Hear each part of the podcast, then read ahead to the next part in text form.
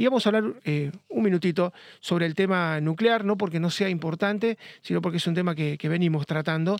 Y decíamos que había buenas noticias por el lado de Alemania. Ustedes saben que Alemania tenía veintipico de centrales nucleares y después del accidente en Fukushima, que fue realmente muy luctuoso para Japón, fue una suerte de maremoto que afectó la central nuclear y que causó muchísimos muertos.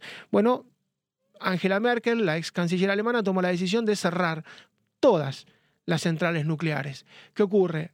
Llega el conflicto de la invasión ilegal de Rusia a Ucrania, se queda sin energía Alemania y se da cuenta que hubiera necesitado esas centrales. Bueno, las tres últimas que estaba por cerrar no las va a cerrar va a reabrir algunas otras porque al lado su vecino Francia, Macron, logra ganar las elecciones en gran medida porque ellos tienen muchísimas centrales nucleares, pudieron protegerse de, de lo que va a venir sobre fin de año, que es un invierno tremendo, con graves restricciones en España, en Inglaterra y particularmente en Alemania. Eso es una buena noticia. El Parlamento Europeo votó que la energía nuclear es una energía verde.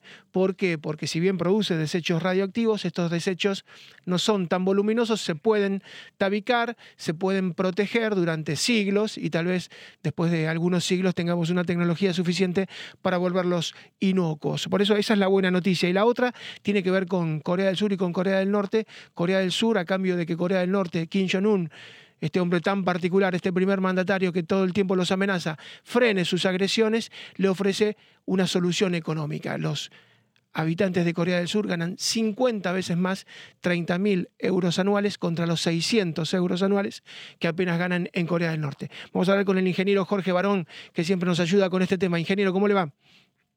¿Cómo le va? Buenos días, buenos días. Bien, decíamos entonces que hay buenas noticias. Alemania no cierra todas sus centrales nucleares y esto de, la energía, usted siempre habla de la energía nuclear usada de, buena manera, es muy positiva y como amenaza, como una ojiva nuclear, es tremenda. Bueno, e, es, como casi todas las cosas. Lo mismo podemos decir del fuego, que puede servir para calentar una comida o puede servir para generar un incendio. A otra escala, por supuesto, la energía nuclear usada con fines pacíficos, como la usa Alemania, este, realmente mm, ayuda en un momento tan grave como el que están pasando. Y, además, bueno, esta, eh, lo estaba escuchando, esta calificación de verde que le dan, eh, en realidad lo que quiere decir es que no contribuye al cambio climático. Ese es el punto más importante y por eso yo creo que eh, Europa la, ha catalogado en este momento como energía verde eh, dentro de las alternativas que tienen. ¿no? Pensemos que la otra alternativa para Alemania es usar carbón, sobre todo carbón polaco, que es muy, muy contaminante desde el punto de vista ambiental. Así es, y seguramente Mire, uno no quiere ser mal pensado, pero Angela Merkel venía de la RDA, la República Democrática Alemana, de Europa del Este, donde estuvo Putin. Putin sirvió en Dresden y era un agente de la KGB muy importante en Alemania Oriental y todos dicen que se conocían. Y esto de haber prácticamente cerrado las centrales nucleares para depender, como dependió de la matriz del gas ruso, eh, van enturbiando una canciller que fue cuatro veces canciller, que está para el bronce, pero en este aspecto particularmente parece que se confundió. Sí, yo, yo no, no creo, no, no, conozco tanto como para, para, conocer si puede haber habido algo, alguna, algún acuerdo previo entre, entre Putin y Merkel.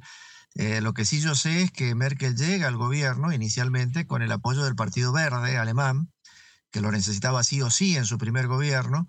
Y bueno, y una de sus promesas fue cerrar las centrales nucleares porque se lo pedía el Partido Verde, eh, y, o se lo exigía el Partido Verde.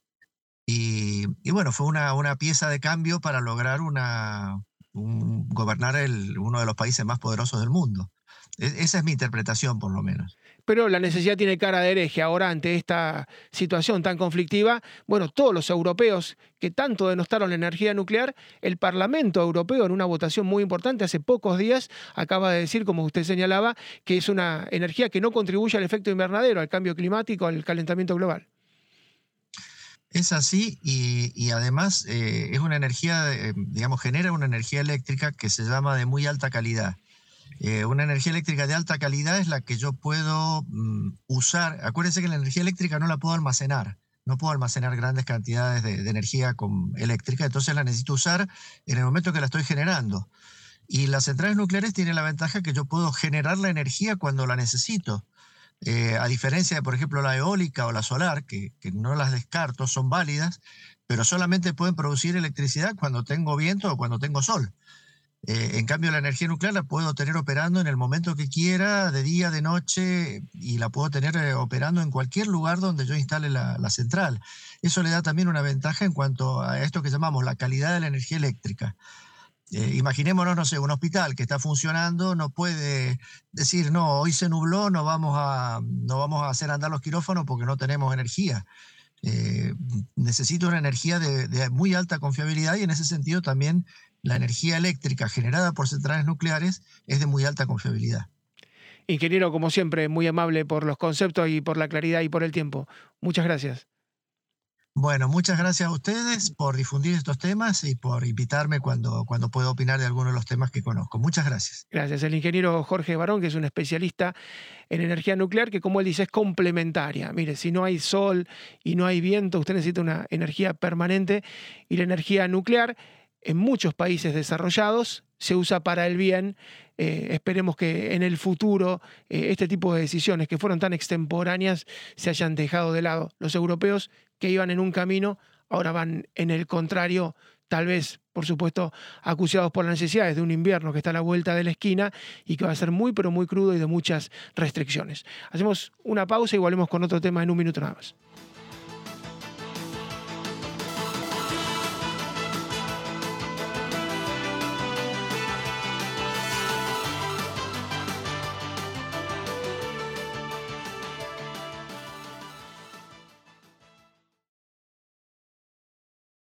This podcast is a part of the C Suite Radio Network.